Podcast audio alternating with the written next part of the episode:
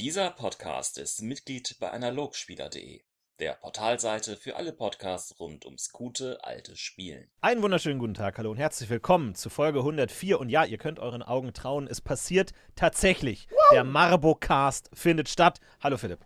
Hallo Florentin.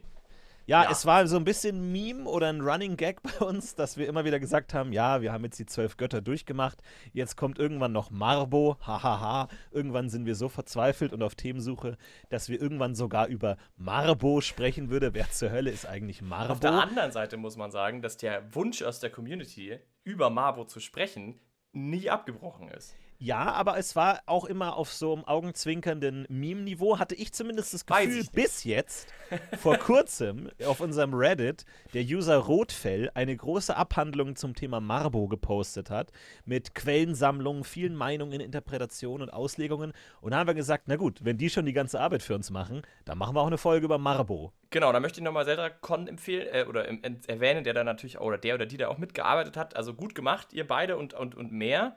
Ähm, wer da Lust drauf hat, ich glaube, das ist allgemein eine sinnvolle Idee, das mal durchzulesen. Ganz unabhängig von dem, was wir jetzt besprechen, weil da ist ein bisschen mehr Miet drin und nochmal eine andere Ansicht. Ja, Marbo auf jeden Fall sagt wahrscheinlich vielen Leuten überhaupt gar nichts. Mir ehrlich gesagt auch nur so halb. Eine äh, Götterwesenheit, mit der ich, glaube ich, in-game noch nie zu tun hatte. Nie in irgendeiner Weise. Ja, gut, ich bin dein Meister und habe da halt auch nicht so viel Bezug dazu. Deswegen. Ja. Vielleicht wird sich das ändern oder wird jetzt Marbo einfach in jedem einzelnen Abenteuer. Aber immer geht es um Marbo. Ich kann einfach sagen, meine Perspektive auf Marbo war immer, ich wollte immer keinen Podcast dazu machen, weil ich ehrlich gesagt immer viel zu wenig davon wusste, weil diese Gottheit einfach so wahnsinnig schwach, schwachbrüstig daherkommt.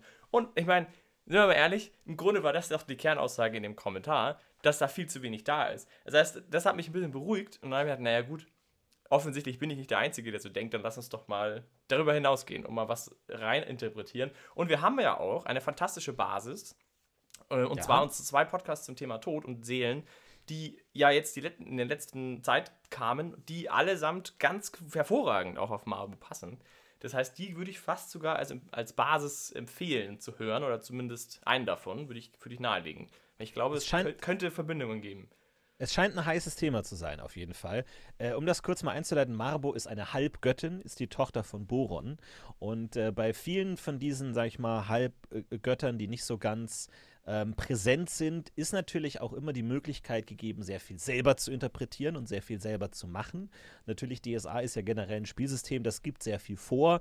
Die zwölf Götter, wie sind die? Was haben die für Moralkodizes? Wie sind die Geweihten und so? Das ist alles relativ gesetzt und viele Spieler haben vielleicht auch oft Lust, da irgendwie so eigene Interpretationen zu bringen oder mal was ganz Neues oder Aspekte, die bisher nicht so von den Zwölfen abgedeckt werden und dann bietet sich sowas, glaube ich, an. Also der Tenor, den ich zumindest in diesem Reddit-Thread so ähm, gespürt habe, war, ja, da kann man noch viel machen, da kann man viel selber auch sich überlegen und bauen, weil wirklich viel gesetzt ist dazu nicht. Und deswegen ist sowas natürlich auch immer eine der wenigen Spielflächen, die DSA bietet, was dieses Kamale, ähm, diesen kamalen Aspekt angeht. Da kann man auch noch viel selber machen. Das natürlich erstmal vorweg.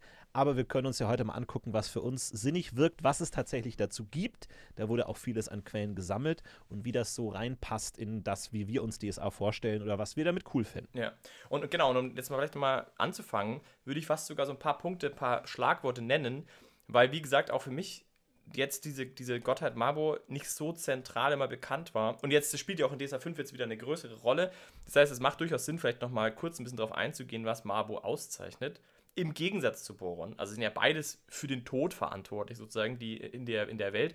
Mabo selbst ähm, ist eigentlich als Gottheit kaum präsent in diesen ganzen Geschichten. Es gibt aber die Mabiden, auch in der DSA 4 schon, die eben ein, ein Orden ist innerhalb der Boron-Kirche, die eben mehr ihre Lehren verbreiten und es gibt keine Geweihten, zumindest gab es die noch nicht. Jetzt, jetzt seit neuem gibt es sie, da kommen wir, glaube ich, nachher noch dazu, dass da jetzt ein Unterschied eben drin ist.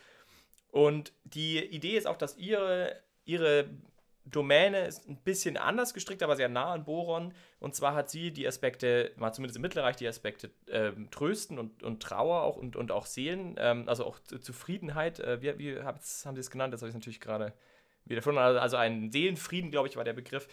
Also es geht eher, also in dem Mittelreich hat es eher so diese tröstende Tochter Borons, ähm, hat diesen Aspekt, aber viel interessanter oder wahrscheinlich auch viel, viel edgier ist der Aspekt, dass, dass die auch Untote beschwören kann und auch eine sehr starke Verbindung zu Vampirismus hat, der aber der gute Vampirismus ist. Also irgendwie, wenn es das, also es soll quasi in dieser, in dieser Konstellation Marburg vielleicht eben auch Vampire geben, die in irgendeiner Weise gut sein könnten, weil die klassischen Vampire, die man, auch die sieht man ja ziemlich selten in DSA, aber wenn man sie sieht, sind die typischerweise namenlose, also schlicht böse Vampire. Und sie hat eben da so ein bisschen den Zugang dazu, soll vielleicht selber ich sage jetzt mal, verbunden sein mit Vampiren, vielleicht ihre sie selbst oder auch irgendwie äh, hohe Diener von ihr, das ist, glaube ich, alles noch so ein bisschen offen. Da kann man sich, glaube ich, auch ein bisschen austoben. Aber diese Aspekte sind auf jeden Fall bei ihr mit drin, plus so ein Mystizismus, der gerne reinkommt. Also sowas wie Prophezeien und so ein bisschen Voodoo-Kultur, sage ich jetzt mal im weitesten Sinne. Das sind so ein bisschen die Aspekte, die sie, glaube ich, abzeichnen sollen. Oder habe ich da jetzt was Wesentliches vergessen? Nee, es ist natürlich alles nicht so super festgelegt und äh, wir haben auch bei uns im Reddit gesehen, dass die Interpretationen weit auseinanderklaffen. Wir hatten einen User Würli, der beschreibt, wie er in seiner Kampagne äh, Marbo als Konkurrentin zu Boron aufbaut und wirklich äh, da einen lang angelegten Prozess der Verdrängung dann irgendwie bespielen möchte, wo dann äh, tatsächlich die sich gegeneinander durchsetzen oder es innerkirchliche dann Konflikte gibt oder sowas in der Richtung. Äh, da kann man natürlich wahnsinnig viel machen damit und äh, wir können auch darüber reden, ob sowas wie Vampire und Untote so für uns äh, Sinn ergeben und stimmig sind. Generell Mabo natürlich jetzt in der klassischen Darstellung als Tochter von Boron ist natürlich auch immer so ein bisschen dieses Ding mit, es ist ein Unteraspekt von Boron irgendwie. Und da stellt sich natürlich irgendwie immer sofort die Frage, ja, wie grenze ich es ab? Wie grenzt sich einen Mabo-Geweihten oder einen Mabo-Gläubigen von einem Boron-Geweihten oder Gläubigen ab? Wie läuft das? Und das ist natürlich generell so ein bisschen das Problem, das wir bei DSA ständig haben, dass diese verschiedenen Aspekte irgendwie immer gegeneinander abgegrenzt werden. Ich meine, wir haben ja erstmal, also wenn man jetzt von unserer normalen Welt ausgeht, dann haben wir Monotheismus, wo Gott ja alles macht. Und dann wird der für DSA so ein bisschen aufgesplittet in die verschiedenen Aspekte der verschiedenen Götter, wo der eine sagt, der eine ist nur für Beerdigung da, der andere ist nur für Rechtsprechung und Staatstragendes da. Und dann wird das auch nochmal so getrennt, was der Monotheismus beides der gleiche Gott macht. Und dann teilt man das noch weiter auf über Halbgötter und Untergottheiten und Heilige. Und eigentlich kann man da ja den Regler beliebig hoch und runter ziehen, wie allgemein oder wie speziell man jetzt Gottheiten haben möchte und sagt, ich bin der Geweihte von einem Halbgott, der sich explizit nur um irgendwie Sterbehilfe und Trösten kümmert. Oder ich bin im Allgemeineren dann Boron. Also es ist natürlich die Frage, ob man diese Gottheiten als nebeneinander betrachtet oder als übereinander, wo man einfach sagt, okay, Boron deckt auch schon so viel ab, dass es dann noch Unterspezialisierungen gibt oder Unterklöster oder Orden, die dann noch Einzelnes abdecken, aber alles sozusagen unter Boron ist. Also das ist wie oft bei Halbgöttern so das Ding, ist man Teil eines Ganzen, ist man ja eh schon als zwölf göttlicher Diener, also du bist ja eh schon als Boron-Geweihter auch eigentlich nur eine Unterform des zwölf göttlichen Geweihten, der ja auch alle zwölf Standardliturgien beherrscht, also da gibt es ja eh schon eine Gemeinsamkeit. Also das ist, glaube ich, so ein bisschen eine Problematik, die diese Halbgötter im Allgemeinen darstellen, dass man immer guckt, grenzt man sich ab? Muss man sich überhaupt abgrenzen? Und wo positioniert man sich in diesem ganzen Gestrudel? Also ich würde persönlich an dieser Stelle sagen, dass Mabu schon ein klein wenig besonders ist. Und deswegen finde ich den Podcast auch durchaus sinnvoll. Also es gibt ja auch zum Beispiel die Konstellation Iphion Firon, die sicherlich eigentlich vergleichbar ist, aber wo dieser Konflikt nicht so deutlich wird. Ähm, zumindest nicht so, nicht so greifbar vielleicht, wie es hier ist, weil die, naja, wobei kann man es auch drüber streiten, denke ich. Aber auf jeden Fall, was ich bei Mabu schon besonders finde, ist gerade jetzt, in der Metageschichte von DSA ist ja dieses Thema Kammerkorteon ein, ein, großes Thema, also die, die, die Zeitenwende. Und aktuell ist es ja so, dass auch die, die Redaktion immer mehr, so wie ich das verstehe, in die Richtung geht, dass eben auch Gottheiten quasi gegeneinander antreten. Also dass, dass alle Gottheiten wieder eine Chance haben, diese Rollen neu zu besetzen, also zum Beispiel die Rolle des Totengottes in diesem Fall.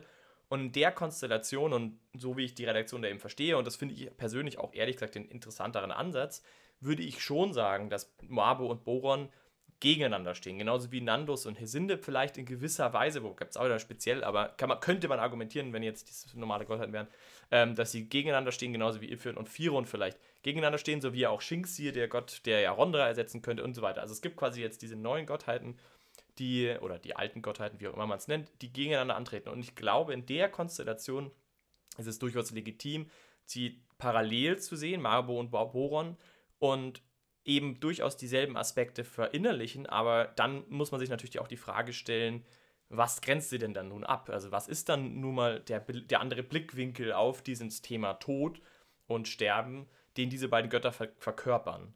Wo, wo ist die Abgrenzung?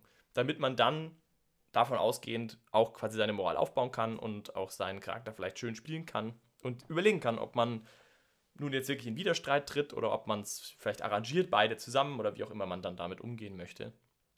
Aber ja. deswegen wäre meine Interpretation schon, glaube ich, dass es eher eine nebeneinander Betrachtung sein soll, wo die Boronkirche vielleicht tendenziell eher nicht dazu neigt. Die sagt vielleicht, der Mabo ist unter Boron. Aber die Marbiden, die jetzt quasi zu Geweihten werden in der Neuzeit, und das ist ja auch genau, was jetzt auch passiert, ist Marbiden, sprich Boron-Geweihte eigentlich, nominell, werden jetzt sozusagen zu Marburg-Geweihten und beginnen nun diesen Glauben auch mit einer liturgischen Lehre zu füllen. Das ist so ein bisschen die Idee. Ja, mal, mal sehen, wo das hingeht. Aber ich glaube, heute geht es vor allem darum, mal so ein bisschen zu greifen, zu kriegen, wie wir vielleicht uns vorstellen könnten, wie, wie Mabu bes besonders eben funktioniert. So, jetzt haben wir lang über den Kontext gesprochen. Es ist natürlich auch immer sehr schwierig, weil wir immer diese beiden Ebenen haben. Wir haben einmal natürlich so diese kosmologischen Ebenen mit den Göttern, die Wesen äh, sind und natürlich dann auch die Verehrung auf dere, ja. wo man sich dann natürlich auch fragt, ähm, also ist das dann sozusagen ein innerkirchlicher Streit, wo man dann sagt, nein, Boron sollte eigentlich so verehrt werden. Das heißt dann Marbo oder sind das wirklich zwei völlig unterschiedliche Dinge? Oder sagt man, wir, also Braucht man da eine neue Wesenheit oder interpretiert man Boron so um, dass es eher die Marbo-Prinzipien erfüllt? Sind das überhaupt unsere äh, Sphären? Weil letzten Endes sind ja diese Namen, die man den Göttern gibt, auch irgendwo äh, in gewisser Weise menschgemacht. Also warum muss jetzt ein Gläubiger sagen, ich verehre Marbo statt Boron, anstatt zu sagen, nee, meine Interpretation von Boron ist anders.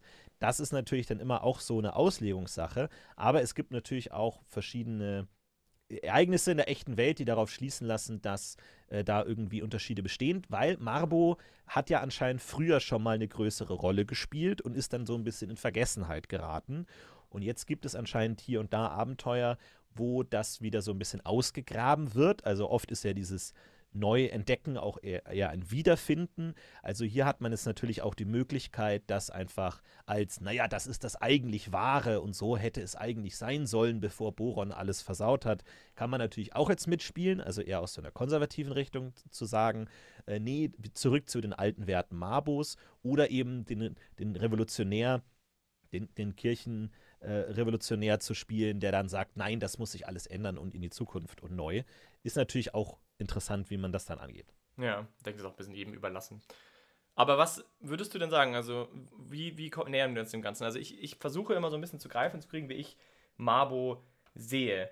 Und es gab ja auch zum Beispiel da Ansätze in dem, in dem Diskurs, dass man, also, dass man sie einfach als Pragmatikerin im Gegensatz zu Boron sieht und so, so einen sehr schlichten Be Betrachtung drauf. Ich persönlich mag diese, muss ich ehrlich gestehen, sorry, mag die Betrachtung nicht so gern, sie als Pragmatikerin einfach zu sehen, die auch eben Heilung kann, was Boron ja jetzt nicht so, also Boron nicht so sehr auf dem Schirm hat zumindest.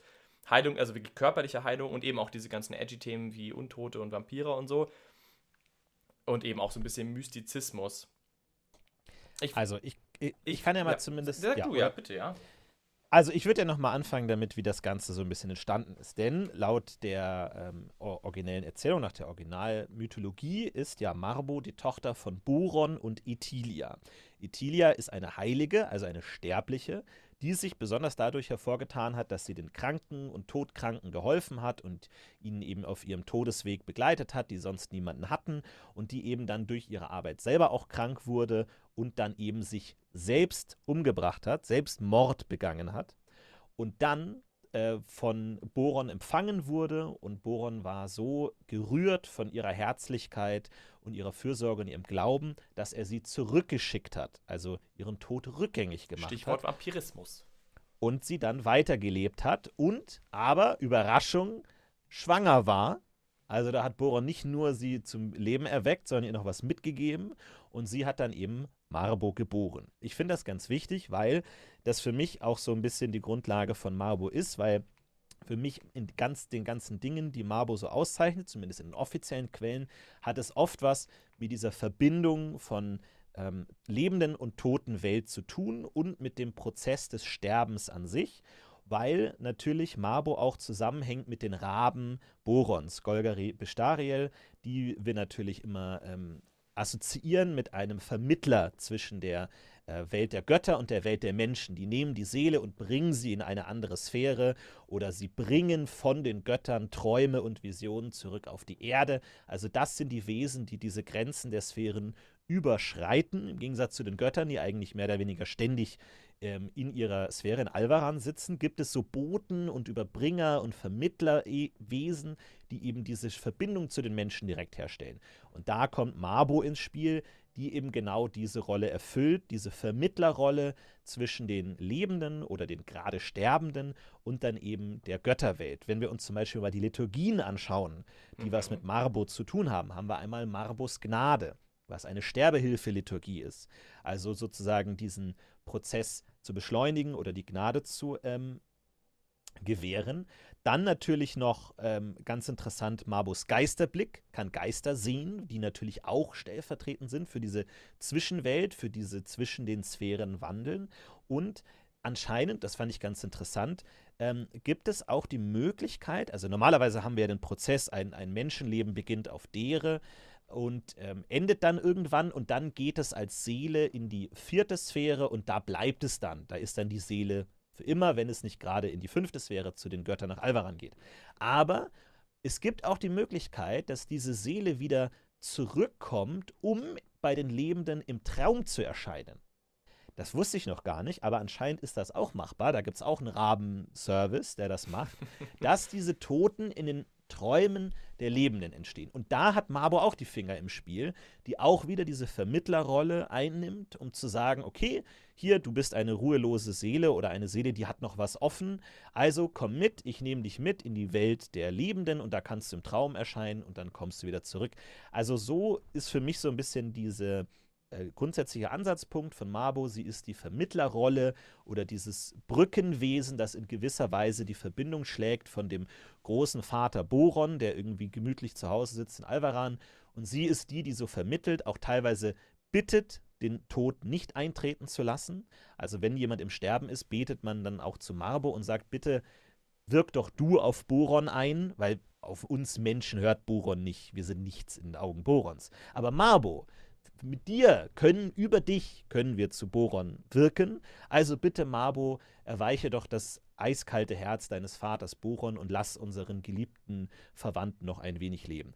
Das ist für mich so ein bisschen der Kern, wie ich Mabo kennengelernt habe, in diesen offiziellen Quellen zumindest. Ja, interessant. Ich würde, ich würde einen, anderen, einen leicht anderen Blick sehen, aber ich glaube, natürlich ist es, ist es nah dran.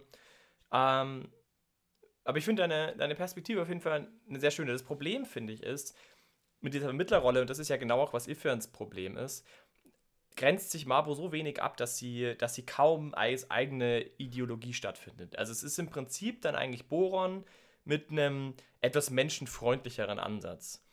Ähm, mhm. was, was natürlich wahrscheinlich auch sehr stark das ist, was, was sie sein soll in den, in den, in den Beschreibungen, aber es, es gibt nicht genug, also wirklich Miet, würde ich sagen, oder klare Ausrichtung, was das dann bedeutet. Und ich finde auch, dass das Thema Untod und Vampirismus da nur so bedingt reinkommt. Gerade auch dieses Mystizismus ist ein Thema, das, das auch da nur so ein bisschen angeschnitten wird. Also ich finde, dieser Aspekt, den du beschreibst, würde ich sagen, passt extrem gut in die Perspektive von Boron.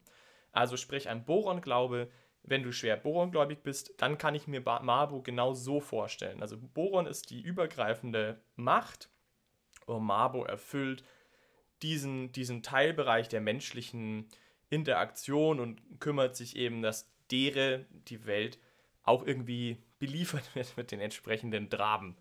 Ich finde, das passt hier mhm. gut. Was ich auch, was ich aber alternativ vielleicht auch mal in die Runde werfen würde, was ich Mabo, was ich einen sehr interessanten Unterschied finden würde, wäre, Mabo meiner Ansicht nach trennt deutlich schärfer zwischen der Seele eines Menschen und dem Körper eines Menschen als Basis. Das kommt natürlich vielleicht auch ganz nah an das ran, was du sagst, aber wenn wir schauen, dass zum Beispiel Boron, der ein Toter ist genauso wertvoll in seinen Augen wie ein Lebendiger. Die Körper meine ich. Also alles, was übrig bleibt vom Toten. Es gibt sowas wie eine Grabsegnung, es gibt sowas wie einen Grabfrieden, es gibt auch so eine absolute Betrachtung, dass Untote nicht in diese Welt gehören und vernichtet werden müssen. Da steht ja eine Perspektive dahinter, dass der Tote noch nicht ganz tot ist. Also dass der Tote, der da jetzt liegt, doch noch irgendetwas Wertvolles hat, was Boron erhalten sehen will. Wohingegen Marbo damit offensichtlich deutlich weniger Probleme hat. Marbo erhebt selbst Untote. Ich würde, ich würde sagen, dass ein zentraler Unterschied zwischen Boron und Marbo diese Trennung ist.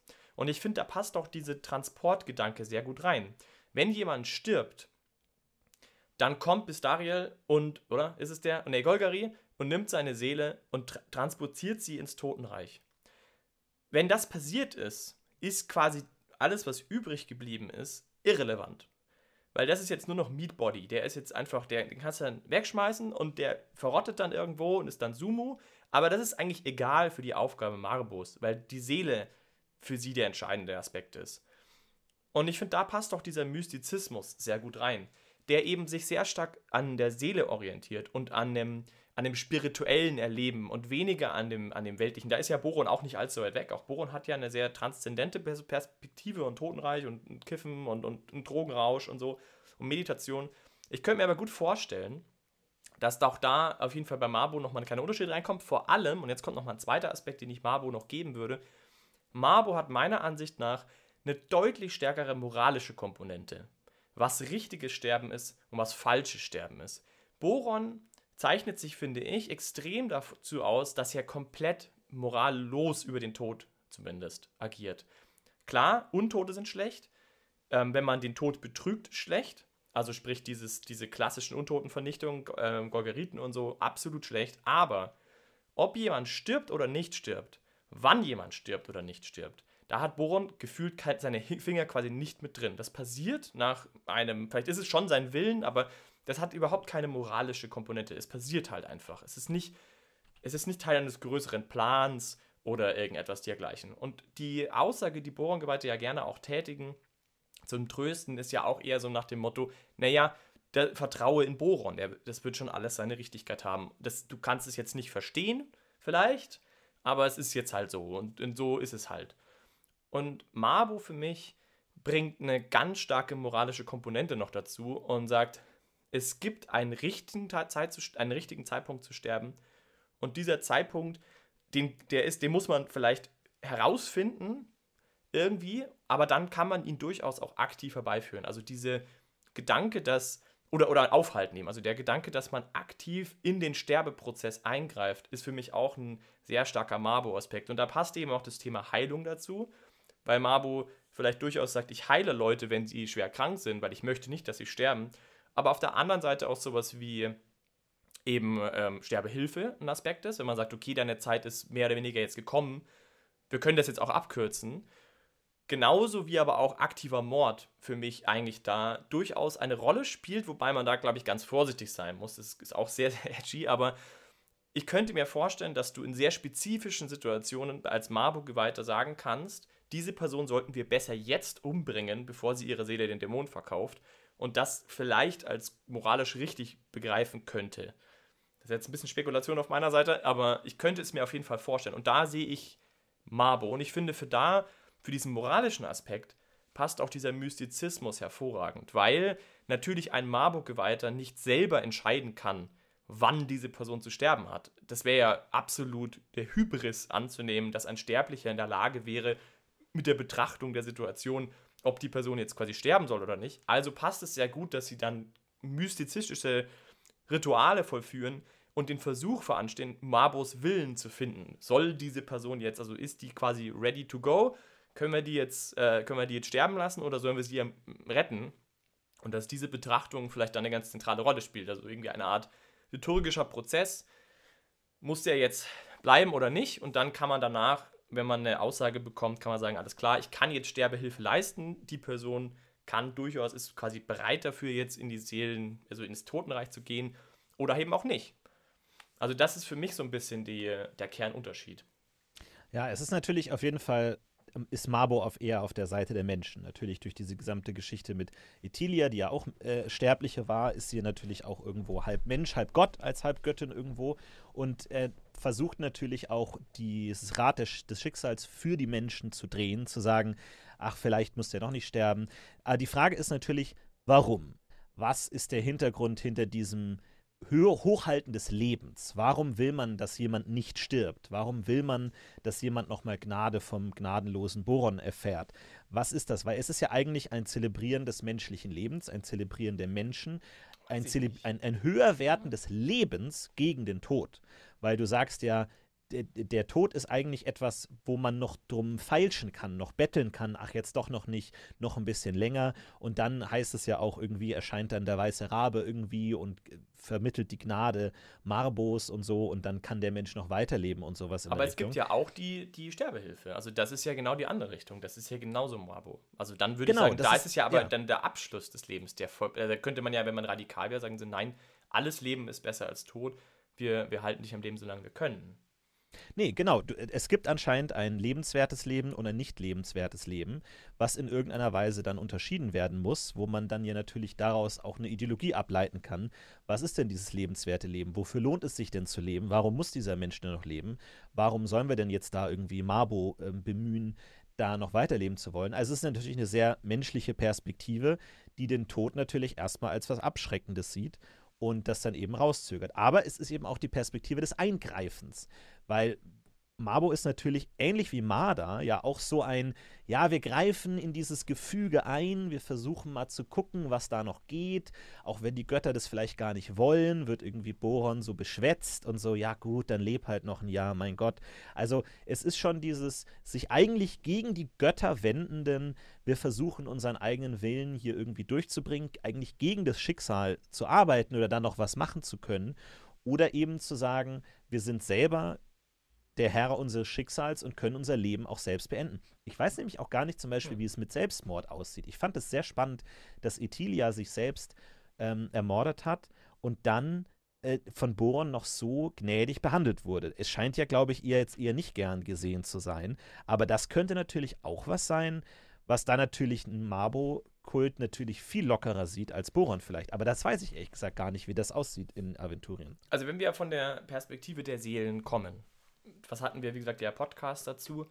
Und da gab es ja auch damals schon diese Ideen, die wir da angesprochen haben, dass man im Prinzip ja dieses Seelensystem auch sehr stark bespielen könnte. Grundsätzlich, dass man zum Beispiel Menschen, die im Begriff sind, ihre Seele an den Mond zu verkaufen, dass es aus einer, ich sage jetzt mal, übergreifenden Perspektive sinnvoll wäre, die umzubringen. Weil dann ihre Seele ja immer noch existent ist. Die Person kommt aber dann halt nicht in die Niederhöllen, sondern kommt ins Totenreich. Und damit ist es auf jeden Fall besser für die Welt als Ganzes, als wenn man ihn machen lässt und ihn dann umlegt, wenn er erst die falsche Entscheidung getroffen hat. Und aus einer Perspektive der Götter und speziell der Totengötter könnte man auch sagen, ist es sogar fast völlig egal, ob die Person überhaupt lebt oder nicht. Also man könnte sie auch einfach mal auf Vorsicht umlegen.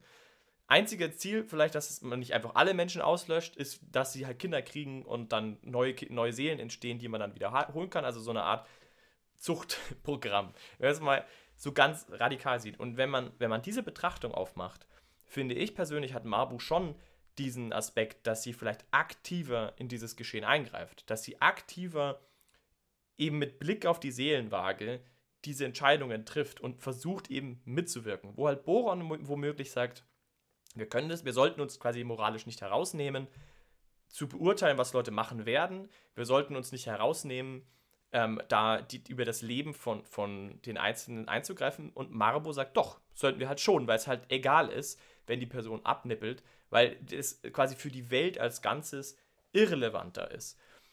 Und wenn man das so betrachtet, wäre Marbo dann sogar eher menschenferner. Sie wäre sozusagen sogar eigentlich eher auf der Ebene, auf der Metaebene unterwegs und wäre eher eine, die auf Blick, mit Blick auf die der Göttlichkeit denkt und sagt, okay, ich erhebe Untote, ich benutze Vampire, weil es wurscht ist. Weil dieses alles nicht so richtig wichtig relevant ist eigentlich und diesen, diese ganze Angst vor Untoten und sowas ist eh Quatsch. Ich benutze diese ganzen Dinger alle und ich lege die Leute alle um, die wir umlegen sollen. Die schwierige Herausforderung wird sozusagen herauszufinden, wen wir umlegen sollen, zu welchem Zeitpunkt.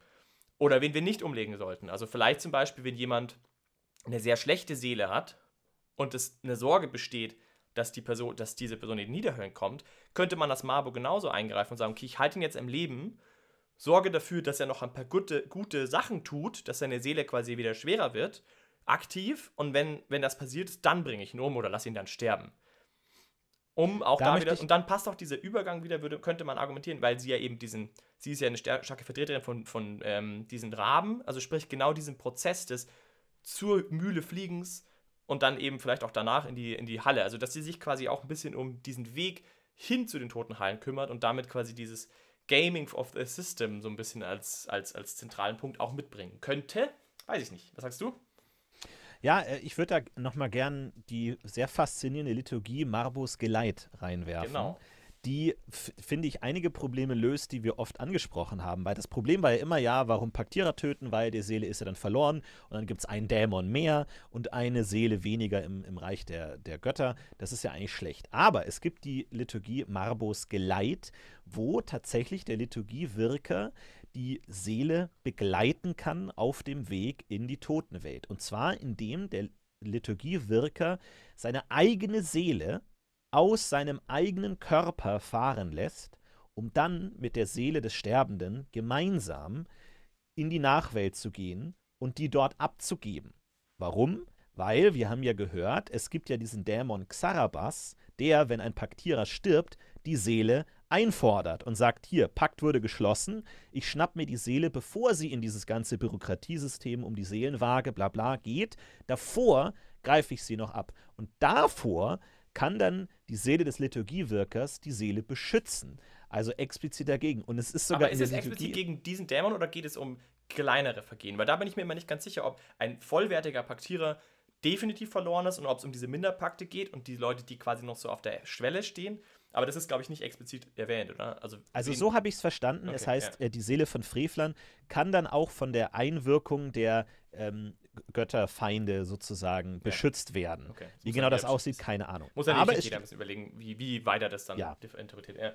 steht aber auch explizit dabei, dass wenn das gelingt und dann diese Seele ankommt in, im Amt für Nachwelt, dass die dann trotzdem noch von der Seelenwaage als zu leicht befunden werden kann und dann trotzdem in die Niederhellen geht.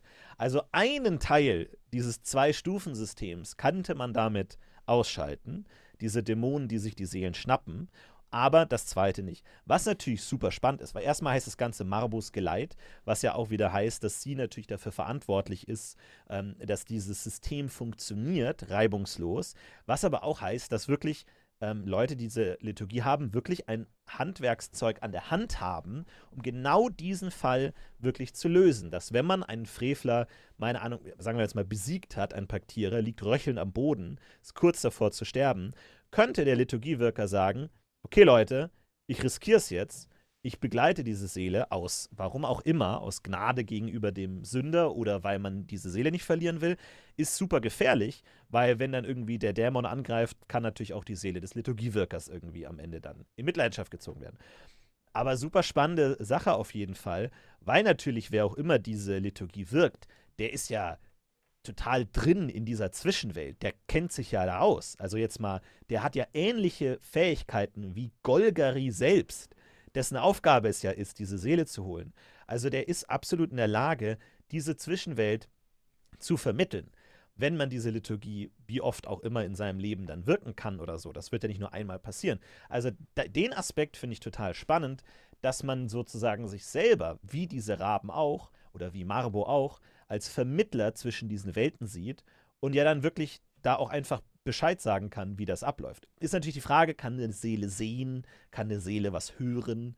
Das sind dann natürlich alles wilde Fragen, aber trotzdem finde ich das einen interessanten Aspekt, der genau diesen, ich behüte die Seele und ich behüte, ähm, oder ich, ich schmiere dieses System so ein bisschen. Weil Boron und die Götter, die setzen dieses System und mit den Formularen und den Anträgen und den Fristen. Aber Mabo ist so, ja, ich kenne hier eine Abkürzung. Ich weiß, wie man hier schneller, ich weiß, wie man an dem Dämon vorbeikommt. Ich weiß, wie das läuft. Nee, du stirbst erst nächstes Jahr, kein Problem. Ah, ich rede dann nochmal mit meinem Vater, das passt schon. Mabo hat für mich so diesen Vermittleraspekt, der irgendwie fast schon fexisch versucht, dieses System zu biegen. Mit welchen Gründen und mit welcher Moral ist eine andere Frage, aber das scheinen Fähigkeiten zu sein, die Mabo einem geben kann. Ja, da, genau, das, das ist genau, was ich, was ich auch meine. Und daher sehe ich persönlich, lustigerweise Mabo, eben sehr wenig pragmatisch, also sogar, also pragmatisch vielleicht auf einer anderen Ebene und sehr sch- menschenfern sogar auf eine Weise, weil ihr das weil dieses System im Zentrum steht. Es ist gar nicht mal so sehr das individuelle Menschenleben, das relevant ist, sondern es geht nicht, also ich würde zumindest das so interpretieren, dass Mabiden nicht diese Seelen begleiten, weil sie die Paktierer so toll finden, sondern ganz im Gegenteil, weil sie einfach überhaupt kein Interesse an den Menschen haben, aber sie wollen halt, dass, dass sie eine Chance bleibt, dass, diese, dass die Seele erhalten bleibt für das System. Also das System als Ganzes könnte für Mabu das Relevante sein. Und, und, da, und was ich auch persönlich sehr schön finde, by the way, in, diesem, in dieser Welt der Moral, das hat ja dann, dann, damit gibst du dem Tod ja eine, eine, ein richtig und ein falsch. Also du sagst, der ist zum richtigen Zeitpunkt gestorben, im Sinne von, er hat es ins Totenreich geschafft. Für die allermeisten wird es immer so sein, aber es gibt halt viele Leute, wo, wo der Zeitpunkt des, des Sterbens relevant ist. Ob er quasi gerade so viel Schuld auf seiner Seele hat, dass er in die Niederhöllen kommt oder halt nicht. Dieser Unterschied ist ja eine Zeitfrage. Das heißt, da greift Mabo ein. Auf der anderen Seite ist es eben aber auch so, dass es durch dieses richtig und falsch, das daraus resultiert, man den Menschen, die zurückbleiben, natürlich auch Trost spenden kann in der Hinsicht, dass man ihnen sagen kann, dass es richtig war, dass diese Seele stirbt. Vielleicht nicht so explizit, hey, sie ist jetzt ins Totenreich, sei froh, hätte auch anders laufen können. Aber dieser moralische Aspekt, der bei Mabo einfach mitgeliefert wird, also ein Du bist zur richtigen Zeit gestorben, kann mehr Trost spenden als ein Ja gut, ist jetzt halt so, das hat jetzt halt Boron so bestimmt und jetzt komm mal damit zurecht. Also wenn du eine aus göttlich quasi eine, eine, einen mystischen Ritualtanz vollführst und danach sagen kannst, nee, Mabo ist der Meinung, der soll jetzt sterben, it's alright, ist es vielleicht befriedigend, das ist jetzt meine Spekulation, aber könnte ich mir befriedigender vorstellen, wenn eine Gottheit dir sagt, ja, dein Opa muss jetzt sterben, passt schon. Besser als wenn, wenn Boron sagt, ja, da kann ich jetzt auch nichts machen, schauen wir mal. Ja, und da finde ich, ist dann aber die Abgrenzung zu Boron, finde ich, recht klar, weil Boron ja eher dieses kalte, notwendige, der Tod ist unausweichlich darstellt und natürlich hier auch Konflikte entstehen, weil natürlich aus Sicht eines Boron-Geweihten das natürlich irgendwie ähm, Cheaten ist. Also einfach so, nein, wenn Boron für dich den Tod vorhergesehen hat oder sozusagen ähm, den abnickt, dann gibt es da auch kein Rumgerede oder Verhandel mehr. So, das ist dann einfach so. Und da, glaube ich, kann man das schon gut machen. Und natürlich auch Sterbehilfe zu sagen ist, nee, du nimmst hier den Tod vorweg. Das ist eigentlich gotteslästerlich. Wenn du selber sagst, also diese ganzen Thematen, Thematiken wie Sterbehilfe und Selbstmord gibt es ja realweltlich theologisch auch. Das sind ja ähnliche Argumente, die man ja genauso anbringen kann. Und zu sagen, nein, du greifst hier ein, du beendest das Geschenk des Lebens vorzeitig. Das ist das größte Geschenk, das du hast, dass du lebst. Und das darfst du selber nicht entscheiden, sondern das sind größere Wesen, die darüber entscheiden. Und wenn du irgendwie in einem Kampf fällst, dann ist das eben auch Gott gewollt und hast du dein Leben für diesen Zweck geopfert und das ist alles super. Aber du entscheidest es nicht selber. Es ist einfach nicht deins. Das Leben ist letzten Endes nicht unter deiner Kontrolle, sondern es ist eben von größeren Mächten vorhergesehen und es gibt Schicksal, dass jeder Mensch irgendwie dann einen, einen Beweggrund hat oder einen Zweck, den er erfüllen kann. Und Mabo funkt da einfach rein. Also Deswegen, lustigerweise würde ich das ein bisschen anders auch nochmal aufgreifen, die genau diesen Aspekt. Ähm, ich finde, dass dass Boron auch einen guten Grund hat, vielleicht das so zu machen. Also ich kann mir vorstellen, dass Boron nicht unbedingt eine Gottheit ist, die sagt, ich, ich schütze das Leben als Patty, also wie du es jetzt formuliert hast. Mhm. Ich würde gar nicht mal sagen, das ist notwendig. Ich meine, Boron kann schon der Meinung sein, die können, ist mir eigentlich egal, wann die sterben. Und ich kann mir auch gut vorstellen, dass Boron gar nicht explizit selber definiert, wann Leute sterben. Ich glaube, das sind andere Kräfte, die diese Welt formen, die dafür sorgen, dass Leute am Ende halt sterben. Zum Beispiel, weil der Körper halt versagt. Das ist nicht Borons Wille, sondern es passiert halt nach den Regeln Sumus vielleicht, weil die diejenige ist, die Körper generiert.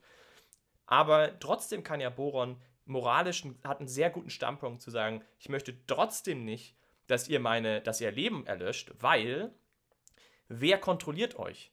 Es kann ja sein, dass es ein paar Geweihte gibt, mit denen ich vielleicht interagieren kann, wo ich ganz klare Aussagen treffen kann, dieser Mensch ja, dieser Mensch nein. Aber wer sagt mir, dass daraus nicht Glaubensbewegungen entstehen, die selbst also willkürlich und selbstjustiziell in dieses, diesen Prozess auch anfangen einzugreifen und zwar sich absegnen lassen quasi von oben, so nach dem Motto, Boron kann das ja auch bestimmen. Ich habe hier die neue Methode, ich mache jetzt hier, keine Ahnung, wie, äh, Voodoo äh, und das, da kann ich jetzt auch rausfinden, wer sterben soll und wer nicht. Und dann anfangen, quasi Dinge kaputt zu machen und man das nicht mehr in den Griff bekommt. Und ich kann mir gut vorstellen, dass der Standpunkt, der ist von Boron, dass er sagt, okay, ich riskiere, dass einige Seelen verloren gehen, weil sie zur falschen Zeitpunkt sterben auf der anderen Seite ist es mir zu gefährlich, aktiv einzugreifen, weil ich Angst habe, dass es dass es eben aus der Kontrolle gerät. Und da ist vielleicht Marbo eben deutlich risikofreudiger und sagt, okay, ich bin vielleicht durchaus, ich sehe, ich habe dieselbe Basis, aber ich bin der Meinung, ich kann es kontrollieren. Ich habe hier diese Mittel und Wege mit meinem, meinem Prophezeien-Aspekt und Voodoo. Ich kann meinen, meinen Dienenden irgendwie mitteilen oder wir finden irgendwie Wege, wie ich da eingreifen kann und das einigermaßen sicher läuft und ich habe keine Sorge. Und es ist besser einzugreifen und diese Seelen quasi vielleicht zu retten, die zu retten sind und dann halt zu schauen, dass wir diese Kontrolle bewahren. Das wäre jetzt mein Konflikt zwischen den beiden. Also ich, ich würde schon sagen, dass äh, die Bohrenkirche und natürlich der Glaube an sich dem Tod schon einen Sinn verleihen soll. Also dass aus einer gläubigen Perspektive es schon heißt, er wurde zu Boron geholt. Das hatte einen Sinn. Man stirbt nicht einfach nur, weil der Körper aufhört zu funktionieren. Es ist schon ein, er ist jetzt bei Boron, er hat seine Pflicht erfüllt, er wurde jetzt geholt, irgendein Wesen hat das jetzt entschieden und hat seinen letzten Weg angetreten und das ist alles Teil der Sache. Ich meine, dafür gibt es ja Religionen, dass man dieser, diesem Chaos des Todes und dieser Unkontrollierbarkeit irgendwie Sinnhaftigkeit gibt. Und das würde ich durch Boron auf jeden Fall sehen. Und das heißt ja auch, du schuldest Boron noch einen Tod. Also dein Tod ist eine Schuld, die noch zu begleichen ist. Das heißt, du bist nicht einfach freier Mensch, der halt irgendwann umfällt, sondern dieses, der, du hast ein, eine Geburt geschenkt bekommen und damit geht die Schuld eines Todes einher, den du eben dann bei Boron wieder ableisten musst, wenn das funktioniert. Und da sehe ich dann schon Mabo als problematischen ähm, Störer dazwischen, der irgendwie versucht, dieses System zu verändern oder einzugreifen und es eben aus der Macht der Götter hebt, beziehungsweise in die Macht eines Halbgottes hebt, was schon mal viel näher am Menschen dran ist und dann einfach zu sagen, nee, wir entscheiden selber darüber, wir geben selber dem Tod einen Sinn, was ein ganz anderer Ansatz ist, zu sagen, wir entscheiden selber, wann Menschen sterben sollen und wir entscheiden selber, wann es auch Zeit ist zu sterben oder nicht zu sterben. Das ist jetzt unsere Entscheidung und nicht mehr die von Boron. Und das ist ein riesiger Unterschied, der große Konsequenzen hat, weil natürlich so eine, eine Fähigkeit, so eine Entscheidung aus der Hand der Götter sozusagen sich selber anzunehmen, das ist schon nicht äh, trivial, wenn man so eine Entscheidung trifft und sagt, naja, wir können da schon gucken, was man macht. Im Grunde macht man das mit Medizin natürlich immer, aber Marbo macht es eben natürlich auch auf dieser ähm, mythischen ähm, gläubigen Ebene. Du sagst, okay, wir haben hier ein alternatives Glaubensangebot, bei dem es völlig in Ordnung ist, wenn wir eben Sterbehilfe leisten, vielleicht auch Selbstmord begehen oder wenn wir den Tod hinauszögern oder wenn wir irgendwie in diese ähm, Nachwelt eingreifen und das alles so ein bisschen menschenfreundlicher machen.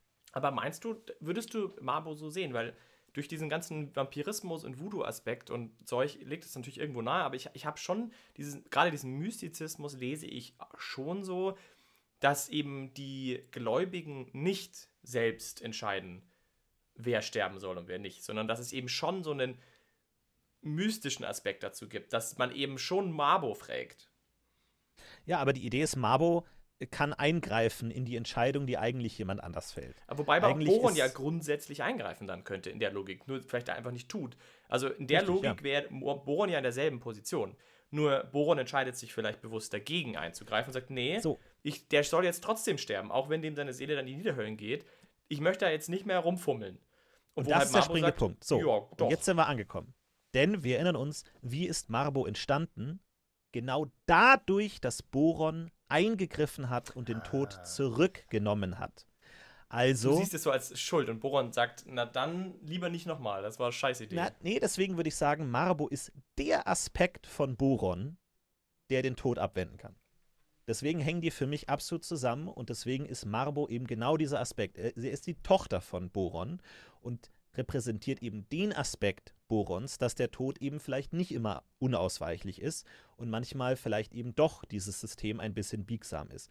Genau so ist sie ja entstanden und aus einer anderen, aus einer atheistischen Perspektive würde ich auch sagen, dass Marbo eben genau die Repräsentation der Todesangst und der Kontrollwunsch des Todes ist, um zu sagen, ja, wenn wir jetzt alle noch beten, dann kommt vielleicht irgendwie so ein Gnadenvogel und dann passt es noch und so und dann wendet man sich an Marbo, weil sie eben auf der Seite der Menschen ist und dafür sozusagen Fürsprecher sein kann, um den kalten Bohren noch abzuwenden. Also deswegen hängen diese Aspekte für mich schon letzten Endes zusammen, weil es eben ein System ist mit mehreren Aspekten. Und dieser Aspekt der Gnade ist eben der Mabo-Aspekt von Boron.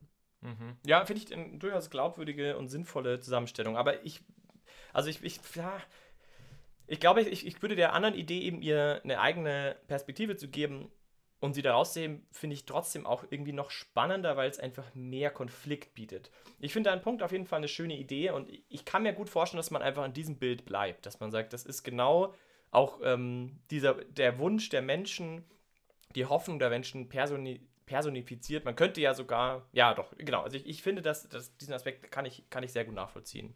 Aber er erklärt, finde ich, nur so bedingt, ja, gut, man könnte sagen, dass Voodooismus und Mystizismus auch quasi dieser Wunsch ist der Menschen, es zu kontrollieren. Aber ich finde, man, man kommt dann halt an den Punkt dran, dass man sagt, da, dann ist ja Mabo im Prinzip sehr menschlich, auch menschlich erdacht sozusagen. Also dann könnte man sogar so weit gehen und sagen, im Grunde ist das Boron. Nur die Menschen personifizieren diesen Aspekt von Boron, um sich klarer ausdrücken zu können, sozusagen. Also das würde ja, dann, dann wäre sozusagen Mabo nicht, nicht mehr oder halt wäre dann eine menschliche Plakette für einen Teil Borons. ja, so lass uns daraus mal, mal, eingehen, weil da kenne ich mich auch ehrlich gesagt nicht so gut aus mit diesen kamalen Untoten und irgendwie kamaler Vampirismus oder sowas oder Vampire, die sich abgesagt haben vom Namenlosen. Ich habe da keine Ahnung. Ich glaube, das ist auch viel DSA 5 äh, System da drin. Kennst, hast du dich da eingelesen? Kennst du dich da so ein bisschen aus? Wir haben ja beim Reddit so ein paar Eindrücke bekommen, aber es scheint. Also, wir müssen das auch mal ganz kurz erklären. Also, so wie ich es verstanden habe, gab es ein Abenteuer Federfall, bei dem ein Komet auf die Erde schlägt und einen alten Marbo-Tempel freilegt damit einher geht die Weihe von einigen Marbo-Geweihten. Weil es gibt ja keine Marbo-Primärliturgie, das heißt, es kann nicht ein Geweihter einen anderen weihen oder dafür sorgen, dass der Gott ihn weiht. Deswegen, es gibt eine limitierte Anzahl von Marbo-Geweihten und entweder sagt man dann, okay, Boron-Geweihte verstehen sich als Marbo-Geweihten oder wir haben eben diese Handvoll Leuten, die da irgendwie geweiht wurden in diesem Ding. Und die haben anscheinend die Fähigkeit, Kamale Untote zu erheben oder haben dann irgendwie so ein Blutdolch, mit dem sie dann auch Lebenspunkte abziehen können, wenn sie Schaden machen und so, also wo dieser Vampirismus-Aspekt drin ist. Und es gibt diese Vampire, die anscheinend für diese Marburg-Geweihten arbeiten oder mit denen in Verbindung stehen. So habe ich verstanden. Hast du da mehr Ja, Ahnung? doch, nee, genau. So, so habe ich das auch verstanden. Ich bin auch da regeltechnisch nicht, nicht tief drin. Ähm, deswegen haben wir uns, verlassen wir uns jetzt einfach auf eure Quellenlage. Ähm, ich, hab, ich weiß auch selbst, ich meine, Vampirismus ist ja in DSA auch was, was eher klein ist. Also es werden viele wahrscheinlich noch gar nicht bespielt haben und das ist auch vielleicht ganz gut so. Vielleicht da im, im Kontext typischerweise, so wie ich das auch kennengelernt habe in DSA, sind Vampire namenlose Geschöpfe. Das sind, ich glaube, nicht mal tote Geschöpfe, sondern verfluchte Menschen oder Wesen, mhm. ähm, die, die quasi dann verflucht werden und dann zu diesem Wesen werden und eben äh, namenlos, also auf der Suche nach, nach Lebenskraft sozusagen sind und das dann so vampiristische Züge annimmt, wobei das in DSA deutlich komplexer ist, wie sich das ausdrücken kann.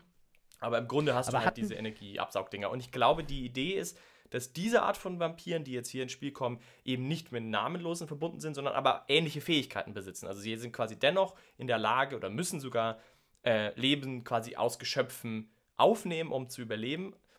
Aber ich würde zum Beispiel jetzt, ich bin mir nicht sicher, ob die dann auch gleich tot sein müssen, sondern das das ist ja quasi, wie gesagt, auch bei den namenlosen Vampiren, glaube ich, nicht explizit so, dass die alle tot sein müssen, sondern ganz im Gegenteil. Ich glaube, die sind schon lebende Wesen, die dann eben zu so ein bisschen wie Nazgul quasi sich verändern zu diesem neuen ja, Sein. Aber ich erinnere mich da jetzt nur aus der Kampagne so ein bisschen dran, dass es ja auch explizit antigöttliche Vampire gibt. Also war das nicht auch genau. so, dass die dann Schwach Schwächen hatten, die Stichwort auf Göttern basieren? Verfluchung, genau.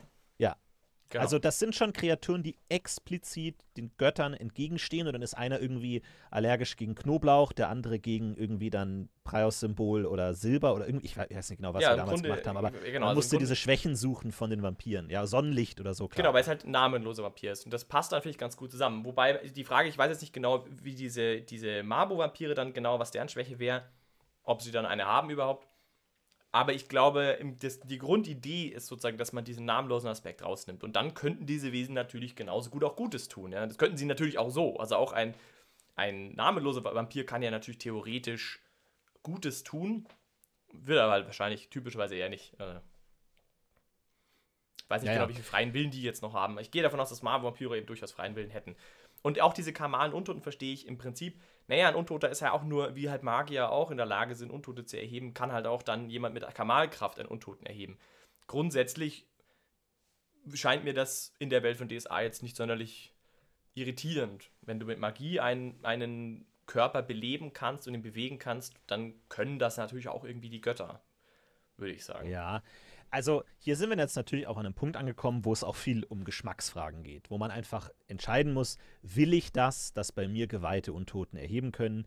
Will ich das, dass Vampire mit mir Seite an Seite kämpfen gegen Dämonen? Das ist natürlich jetzt eine Frage, das stellt sich ja in jedem Fantasy-Universum, weil du hast ja immer diese Verbindung von gut und schlecht und dann aber gibt es auch die Fähigkeiten, die die Guten haben, Heilung und Lichtstrahlen und die Fähigkeiten, die die Bösen haben, Nekromantie und Dämonen beschwören.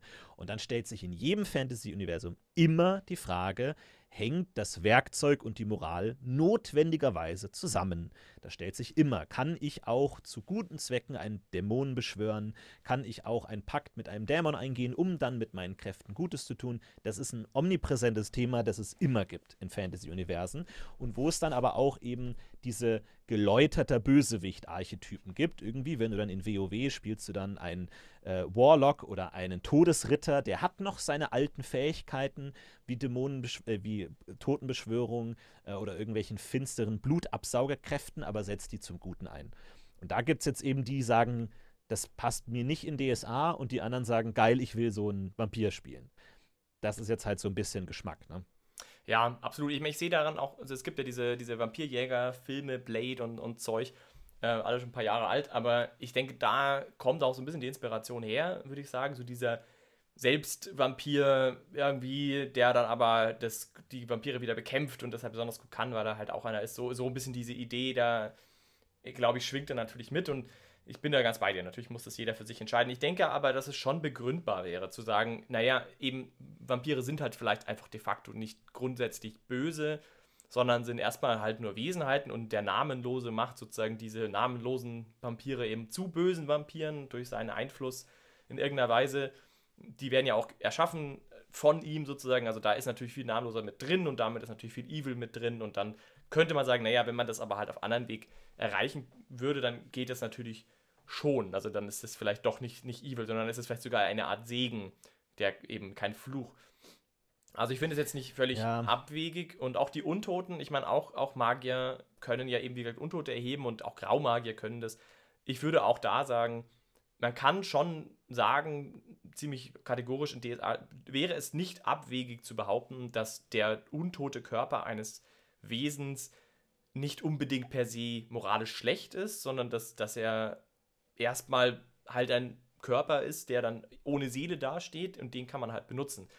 Boron bringt diese Moral eben rein. Also Boron ist ja eigentlich die Gottheit, die gerade bei Untoten und würde ich auch sagen, ja, bei Vampiren sind alle Götter irgendwie dagegen, aber wegen dem namenlosen Aspekt. Aber bei den Untoten würde ich sagen, ist es vor allem Borons Perspektive, die, die ganz klar halt stated, Untote nicht machen, Tote tot sein lassen, lass die Gräber zu, geht da nicht rein, lass die Leute einfach liegen würde ich sagen, ist ein moralischer Aspekt, der von, der von Boron eben kommt. Und man könnte sagen, dass eben Mabo mit diesem Blick, mit diesem in der Perspektive einfach bricht und sagt, nee, das ist Quatsch. Und ich, wie ich habe dir vorhin begründet, wie ich sehen würde.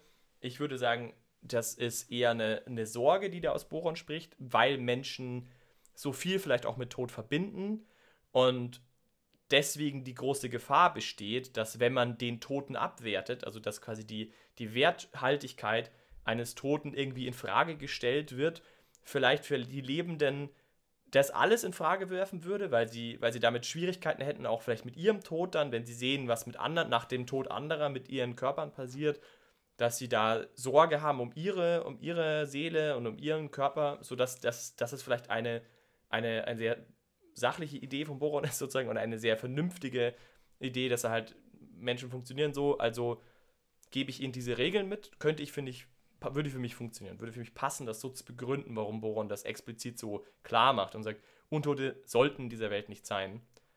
Nicht aus einem Spirit, äh, nicht aus einer göttlichen Perspektive, sondern aus einer menschlichen Perspektive raus. Und Marburg ja. bricht vielleicht damit. Finde ich man muss, passend. man muss das natürlich erklären, ne? weil es natürlich für den klassischen ähm, äh, Gebrauch von Untoten natürlich auf Jahrhunderte äh, langer Tradition aufbaut, dass Untote halt einfach äh, Schrecken sind und Zombies und von den Bösen benutzt werden und ja, eine, vor allem, wenn eine wandelnde Leiche. Ist, ich meine. Naja, eine, eine wandelnde Leiche wird erst auch einfach mal negative Reaktionen erzeugen, selbst wenn es eine kamale Zombie ist, von mir aus. Aber selbst wenn du damit über einen Marktplatz läufst, wird das nie notwendigerweise negative Assoziationen auslösen, weil einfach der Tod etwas für den Menschen Abschreckendes ist. Und das ist ja, dann ist natürlich, muss man erklären, warum macht mein Gott sowas? Weil natürlich ja auch theologisch man sagen kann, nein, die Götter schenken das Leben. Jede Form von Beschwörung ist in der Regel eher den Bösen zugeordnet wenn du sagst, ich erschaffe neues Leben, sei es ein Golem, eine Chimäre, ein Dämon oder ein Untoter, dann ist das immer Aufgabe der Bösen. Das Einzige, was mir einfallen würde, ist jetzt diese elementare Golem-Erschaffung, die da irgendwie manche schaffen, wo man sagt, okay, da könnte man sagen, das ist irgendwie okay. Aber ansonsten ist eigentlich generell kulturell Beschwörung immer irgendwas Böses, weil es neues Leben erschafft, was eigentlich nur Gott kann. Nur Gott oder die Götter können neues Leben erschaffen und der Mensch nimmt sich einfach zu viel raus, wenn er das selber tut. Also das müsste man dann, glaube ich, schon ein bisschen angehen und sagen, warum ist das jetzt was anderes? Warum ist es eine gute Möglichkeit? Kann ich jetzt irgendwie als Mensch sagen, hey Leute, mal nebenbei, ich würde ungern als Untoter wieder laufen? Kann man sich da auf eine Liste schreiben?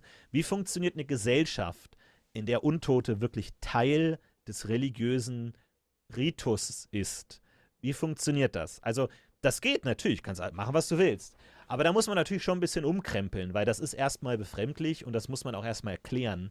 Warum passiert das jetzt? Aber kann natürlich auch passieren, gerade wenn Marbo so als junger Kult auftritt, als äh, auch diese Marbo-Geweihten, die ja irgendwie das vielleicht gar nicht wollten oder was, oder jetzt die Fähigkeiten haben, die denken, ja, Moment mal, ich bin kein Dämonenbeschwörer, aber ich kann das oder ich habe diesen Blutdolch, whatever dann kann man natürlich das auch mal bespielen. So, ist das eine gute Idee? Was habe ich hier eigentlich? Dann macht man was Gutes damit. Ist das irgendwie gut? Was sagen die anderen Kirchen dazu? Verfolgt die Boron-Kirche das? Gibt, tritt da die Inquisition auf den Plan?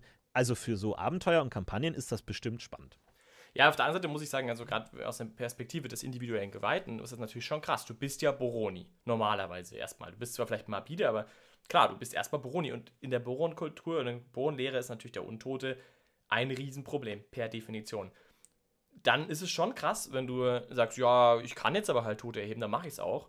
Das ist natürlich schon auch irre, wenn du ja natürlich genauso auch argumentieren kannst, naja, vielleicht ist das jetzt hier gerade Dragunitot, sprich der Erzdämon, der mich verleitet und führt und mir mhm. die Möglichkeit gibt und so tut, als wäre es ähm, quasi, ich kann jetzt hier Gutes tun und wenn ich hier nur die Regeln breche, das ist ja genau dieselbe Konstellation. Da ist, finde ich, schon ein weiter Weg, dass man als Boroni, der ja das eigentlich wissen würde und auch sehr klar auf dem Schirm hat, dass der dann sagen würde, ja, aber ich glaube, diesmal ist es anders. Ich glaube, das ist jetzt wirklich Marbo. Und also das ist natürlich schon äh, ein großer Schritt. Deswegen glaube ich, dass da schon auch eine moralische Bewertung dazu mitkommen muss.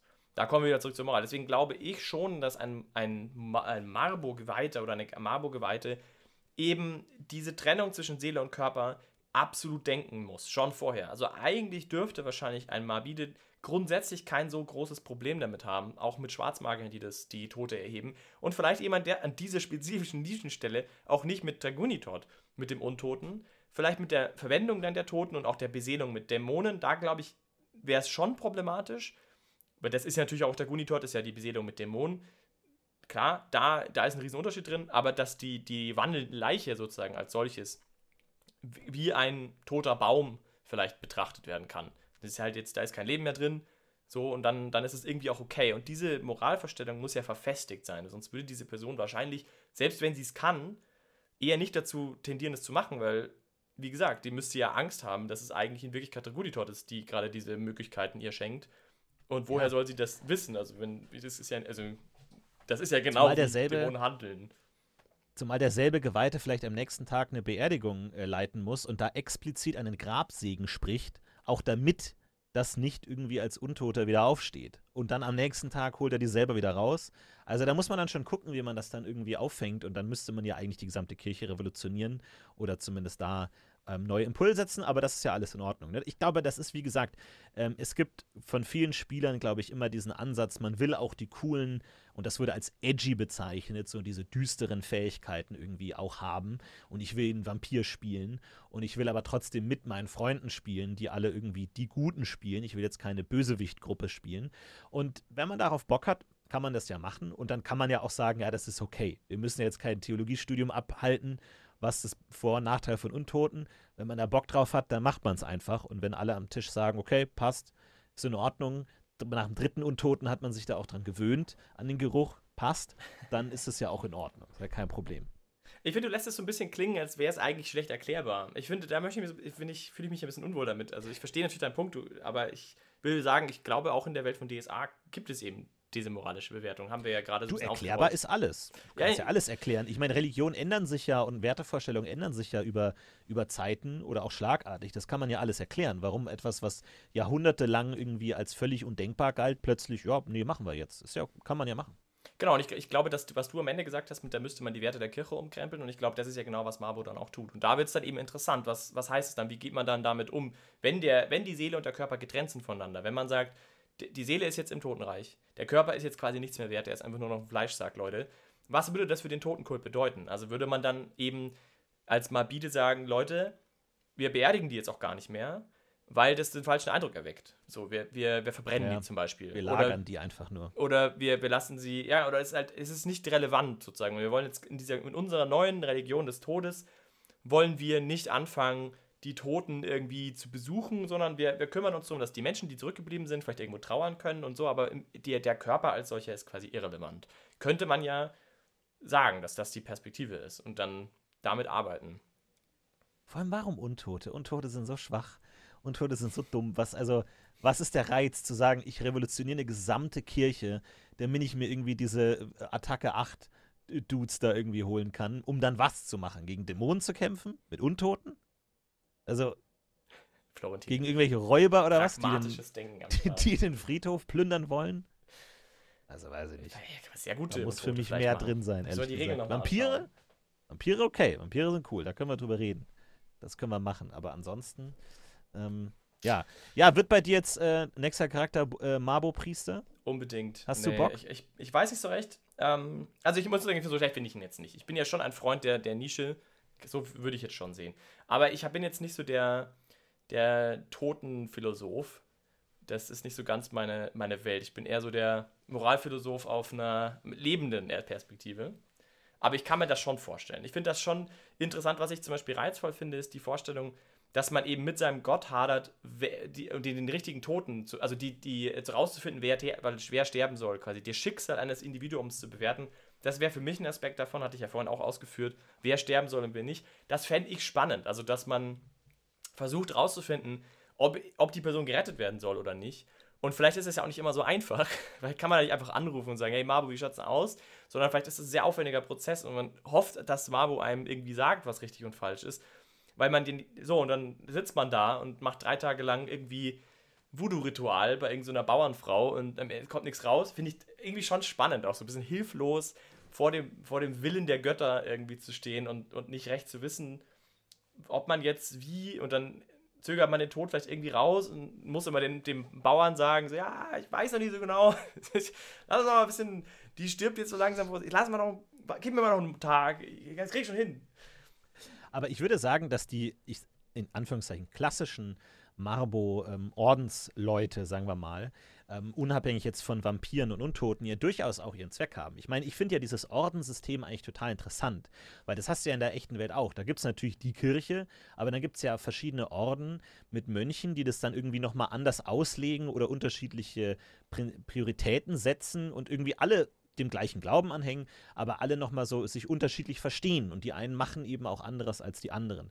Und da finde ich diesen äh, Marbo-Orden, äh, diesen Orden zur sanften Ruhe finde ich ja eigentlich ganz interessant, zu sagen, du hast da so einen Orden, der ähm, eben Leuten, die im Sterben liegen, hilft, der irgendwie dann so eine Art von Palliativmedizin macht, die dann irgendwie die Schmerzen lindert, wenn jemand irgendwie schwer krank ist oder so und keine Heilung mehr in Aussicht ist oder der irgendwie nochmal die letzte Beichte abnimmt und so. Das finde ich ja nicht schlecht. Das kann natürlich alles ein Boron-Geweihter auch machen, aber wenn man sich jetzt sagt, okay, das ist ja mein expliziter Zweck, ich reise von Dorf zu Dorf oder ich stelle mich irgendwo zur Verfügung, um das eben zu machen. Ich sehe mich natürlich auch als Diener Borons, aber eben in Form von Marbo, in Form von Totensorge und von Begleitung von Sterbenden und ich begleite dann die Seele entweder im Gebet oder echt äh, tatsächlich dann irgendwie und da auch zum Beispiel sowas wie ähm, im, im Zuge von Militärkampagnen oder sowas, wo wahrscheinlich viele ähm, Leute sterben, wo man dann auch sowas begleitet. Also ich kenne das jetzt nur so von so Zweiter Weltkriegsfilmen, Saving Private Ryan, wo dann auf dem Schlachtfeld so ein Priester von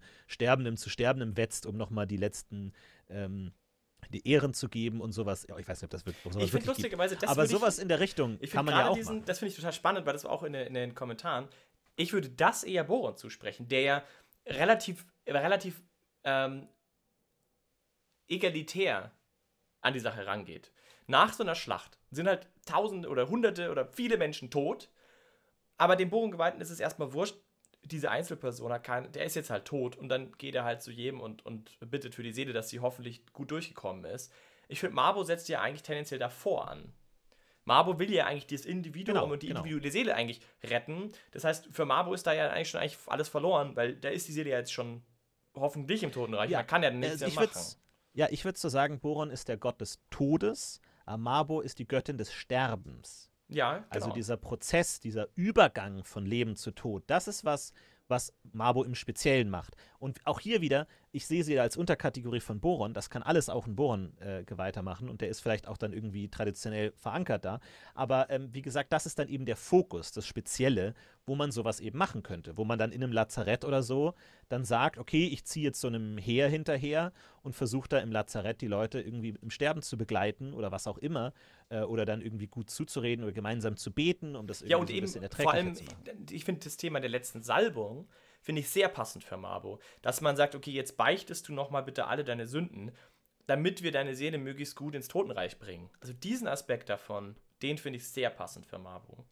Ja, doch, total. Und das ist ja auch dieser Ort, ne? Also das ist ja genau ja. das, wo du sagst, ähm, wir fokussieren uns eben auf, auf genau das, was ja eben sehr menschennah ist. Ich meine, du hast ja dann auch mit den Trauernden zu tun oder den Leuten oder dem Sterbenden selber und kannst dann da irgendwie auch einfach so ein bisschen seelsorgerisch das begleiten und so. Da gibt es ja verschiedene Aufgaben, die man dann so annimmt und dann einfach vielleicht so ein bisschen wärmer sein kann im Klischee jetzt als ein Boron-Geweihter, der das vielleicht so ein bisschen, äh, ja, das Schicksal hat, das Urteil ist gefällt, so, das ist nur eine Frage der Zeit, wo vielleicht man jetzt im Klischee der Mabo-Geweihte oder Mabo-Ordens Bruder oder Schwester das so ein bisschen wärmer vielleicht irgendwie machen kann, weil eben dieser Prozess eben auch wichtig ist und dieses Übergehen und im Sterben eben auch was Menschliches liegt und nicht nur im Tod. So, und dann finde ich das total passend. Auch ohne, dass der jetzt von drei Untoten begleitet wird oder äh, so. Von dann, glaube ich, kann das total gut passen. Ob so ein Charakter, ob man den so gut ausspielen kann, ist halt die Frage. Äh, ob das gut funktioniert, ob das reicht oder nicht. Aber letzten Endes, wenn das alles unter dem Deckmantel Boron läuft oder so, äh, finde ich das alles ähm, ja einigermaßen passen in diesem Ordensystem. Ich finde das generell spannend, dass man nicht nur sagt, man will jetzt einen gläubigen Menschen spielen, sondern man hat diesen Orden, der auch irgendwie eine Struktur und Aufgaben bietet und irgendwie eine Hierarchie oder irgendwie dann auch eine, eine Lektion oder was man da lernt oder eine Doktrin oder Konflikte, wie sollte man das machen, Sterbehilfe, ja, nein, geht das? Oder dann der Orden kämpft gegen die Boronkirche, weil der Orden ist für Sterbehilfe und die lokale Boronkirche ist dagegen und dann gibt es da Streit und wer kann das auslegen und so.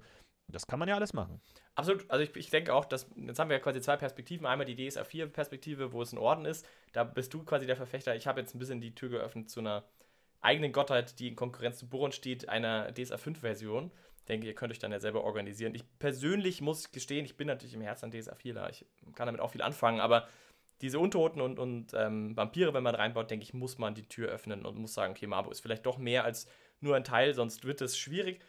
Aber das ist eben, glaube ich, ein bisschen die Frage, wie weit man gehen will. Also wenn man DSA 5 spielt und diese Fähigkeiten nutzen will, dann muss man, denke ich, einen grundsätzlich moralischeren Ansatz finden, und wenn man sagt, nee, das, das ist gut, wie es ist, und dann glaube ich, ist es schon auch, finde ich, bin ich auch der Meinung, finde ich auch ein sehr schöner, spannender, konfliktträchtiger Ordensweg, den man gehen kann, der da schon auch vieles reinbringen kann in die Boronkirche, was, was eben vielleicht so im, im puren Boron-Glauben oft zu kurz kommen kann. Ja. Bin, ich, bin ich bei dir. Und ich glaube, es ist auch eine gute Zeit für äh, Marbo, weil anscheinend gibt es ja zumindest mit dem Abenteuer Federfall oder anscheinend gibt es im aventurischen Boten noch irgendwie ähm, Hinweise dazu. Gibt es ja vielleicht so ein Wiedererwecken von Marbo mit dem alten Kult, mit diesem alten Tempel, der dann vielleicht irgendwie auch Einzug findet in die Boronkirche oder diese ersetzt oder irgendwie dann vielleicht mit diesen Orden zusammen dann irgendwie an Legitimität gewinnt. Also das kann ja auch interessant sein, ob da was äh, passiert, ob da was sich verändert. Also ich glaube, es ist ein guter Zeitpunkt, sich mit Marbo zu beschäftigen, weil vielleicht passiert ja was im Metaplot und kann dann irgendwie da live dabei sein, wenn diese vergessene und memehafte Gottheit vielleicht nochmal zu alter Blüte aufgeht. Memehafte Gottheit, finde ich auch sehr schön. Ist es degradierend? Ich weiß nicht. Ja, es war ein Gag, es war ein Running Gag und jetzt wurde es äh, teuflischer Ernst Ach in dieser Folge. Ah, ja, gut. Vielleicht ist Marvo einfach Taguni tot. Naja, egal. auch, auch gut, auch, nee, auch gut. Nein, nein, nein, ähm, nein, nein. Ansonsten empfehle ich euch auf jeden Fall auch nochmal äh, unser Reddit, DSA In Time und den Thread zu Marbo, der da erstellt wurde. Da könnt ihr auch nochmal fleißig diskutieren oder zu dieser Folge eben. Ich glaube, da haben sich einige Marbo-Fans gefunden. Das finde ich ja immer so geil. Du kannst Ja, ja. bei DSA das obskurste Thema aufmachen und es gibt jemanden, der sagt, ja, ja, das habe ich in meiner Kampagne schon seit zehn Jahren und irgendwie wir bauen da schon ganz viel und so und da habe ich mir schon ganz viele Gedanken gemacht.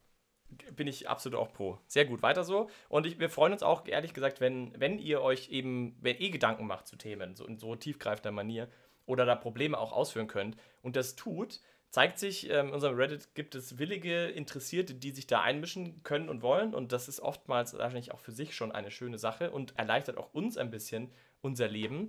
Weil wir sind ja auch nur, wir haben auch x, x Stunden am Tag und freuen uns natürlich, wenn, wenn wir damit sehen, dass Leute sehr begeistert sind an Themen und uns eine gewisse, ein Sprungbett bieten, auch unsere Gedanken neu zu formen oder weiterzuführen. Also nur zu, nutzt das, nutzt das gerne. Ich meine, wenn ihr noch irgendwelche anderen obskuren Halbgötter ausgraben wollt, ja, also da liegen noch rum Mokasha, äh, Ukuri, Ja, Ife- Lidari. Ja, die Norbaden stehen bei mir eher auf der Liste. Äh, Lab-Charakter und so weiter und so fort. Rein. Dann gibt es die ganzen Xeledon. schamanistischen Orkgötter. Ach, Swafnir, oh Gott. Satuaria, Ja. Borbarat. Also alle sind hier auf jeden Fall äh, noch möglich, hier schön expliziert zu werden. Falls ihr obskure Halbgötter habt, die ihr nochmal besprechen möchtet, schreibt es gerne zu uns in Reddit. ja. Gut, dann Ade. Viel Spaß äh, beim Spielen. Ja, danke Schön, dir. Gut Zeit hattest, Florentin. Und Möge Marbo dich begleiten und Gott, äh, entspannt euch, haut rein. Das war wahrscheinlich die letzte Folge des Jahres, deswegen auch ähm, eine besinnliche Weihnachtszeit und ein frohes neues Jahr und viel Spaß, falls ihr in der Zeit, äh, Zeit findet, um zu spielen. Viel Spaß beim Spielen. So ist es. Ade. Tschüss.